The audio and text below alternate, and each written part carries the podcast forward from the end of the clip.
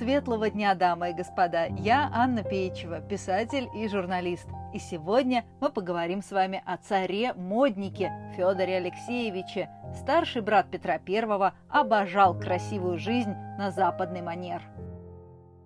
Федор III царствовал всего шесть лет, но сколько же шика было в его правлении! Роскошные кареты, немыслимо дорогие скакуны, каменные дома – Две красивых жены в дерзких нарядах от европейских дизайнеров. Никакой больше скромности, все должно быть не хуже, чем за границей. Федор стал первым государем, смахнувшим вековую пыль со старой Москвы. Если Петр Великий распахнул окно в Европу, то его старший брат как минимум открыл туда форточку. Федор – один из старших сыновей царя Алексея Тишайшего и его первой жены Марии. Петр был помладше от второй жены Алексея, Натальи. Когда отец скончался в 1676 на трон взошел Федор. Ему на тот момент было всего 15 лет. Мальчик был слабеньким, страдал от цинги, которую лечили заграничным цитрусовым соком. А еще у него постоянно опухали ноги, особенно зимой. Так что, по большому счету, Федор был летним царем. С декабря по март он обычно не покидал палаты из-за обострения хронических болезней. Зато в теплое время года его было не узнать. Фронтоватый юноша поражал окружающих невиданными затеями. Свои идеи Федор черпал из аналога современной соцсети, рукописной газеты «Куранты», которую специально для него составляли дьяки посольского приказа, каждую неделю собирая самые любопытные новости из европейских газет. На каждом экземпляре делалась пометка «Великому государю известно» и «Боярам чтено». А наибольший интерес у царя вызывали Швеция и Речь Посполитая, то есть Польша. Юный Федор, как и любой нормальный подросток, начал свои реформы с музыки. Он взялся за церковные песнопения. Свет на протяжении веков русское средневековье звучало голосом неспешного знаменного распева. Федор же ввел моду на игривый полифонический портес родом из католической Италии. Патриарх возмущался и протестовал, но царь его попросту игнорировал. Даже на Страстной неделе, когда полагается отринуть все мирское, Федор слушал в дворцовом храме новомодное многоголосие.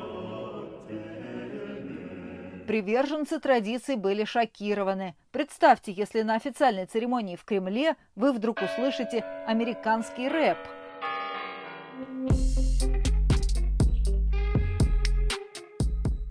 Федор страстно увлекался лошадьми. Еще до восшествия на престол он собрал особую и весьма внушительную конюшню, десятки отборных скакунов. А уж после воцарения коллекция лошадей стала просто фантастической. Федор выкупал коней у голландских послов и греческих купцов, заказывал переводы французских и немецких книг о дрессировке лошадей. Как-то раз попросил у польского шляхтича золотую уздечку, просто чтобы покрасоваться с ней на своем коне. Федору остро не хватало Инстаграма. Как пишет историк Павел Седов в своем трактате «Закат Московского царства», в те годы впервые красота выезда заслоняет боевые качества лошади.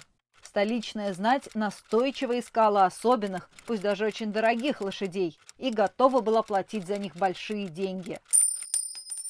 Разумеется, к великолепным скакунам требовались соответствующие экипажи – до 1660-х на Руси можно было встретить только колымаги, это официальное название, у которых не было рессор. Тряска была настолько сильной, что в поездке государя сопровождал ухабничий, который должен был поддерживать хозяина под локоток, чтобы тот не расшибся на ухабах. При царе Алексее в Россию начали массово ввозить кареты с рессорами. Федору от отца достался превосходный немецкий экипаж с мягким ходом и богатой отделкой. А чтобы на дорогах не было пробок, Федор запретил пользоваться каретами всем, кроме членов Боярской думы. Молодому царю хотелось как следует встряхнуть патриархальную столицу. Впрочем, он ограничился косметическими реформами. Ввел что-то вроде дресс-кода для тогдашних офисных работников. Царский указ запрещал служилым людям носить популярные охобни – длиннополые кафтаны с откидными рукавами и отложным воротником. Сам Федор наряжался на польский манер. Верхний кафтан с короткими рукавами и нижний кафтан с длинными рукавами. Супруга его, Агафья, совершила переворот в женской моде, носила польскую же бархатную шапочку с меховой отделкой. Волосы не прятала, а убирала их кружевом. Потом Агафья скончалась при родах, Федор быстро женился снова, но и вторая его избранница придерживалась прогрессивных взглядов. Сразу после свадьбы заказала у польского портного Кашпенкова головной убор из зеленого бархата. При Федоре центр Москвы превратился в большую строительную площадку. Царю надоели постоянные пожары, и он распорядился заменить все деревянные дома каменными. Горожанам предоставлялся десятилетний кредит на строительство. Но, конечно, в первую очередь Федора интересовала модернизация Кремля, причем желательно в стиле Людовика XIV. Он нанял французского специалиста, который должен был воспроизвести в Москве нечто вроде Версаля – при Федоре Кремль сильно изменился. Появились новые здания, галереи и переходы. Не говоря уже про такие мелочи, как обои и фрески. Государь разбил новый верхний сад с редкими деревьями и цветами, богато украсил его колоннами, решетками, живописью, не пожалел денег на певчих птиц и даже попугаев. Федор скончался, не дожив до 21 года. Большинство его проектов так и не были воплощены. Однако многие историки уверены, малозначимые, но яркие начинания царя-модника стали отправной точкой для великих реформ его младшего брата. Как пишет исследователь Седов, при Петре I не случилось ничего такого, что не имело бы своих истоков во время Федора Алексеевича. Друзья, подписывайтесь на канал, чтобы не пропустить новые выпуски ироничной истории эпохи Романовых. Каждую пятницу что-нибудь неожиданное из нашего общего прошлого – Слушайте аудиорассказы «Царские слуги» в нашей группе ВКонтакте. Читайте книги серии «Уютная империя» про альтернативную современную Россию, где Романовы правят до сих пор. Спасибо за внимание, было приятно с вами пообщаться. Услышимся на следующей неделе.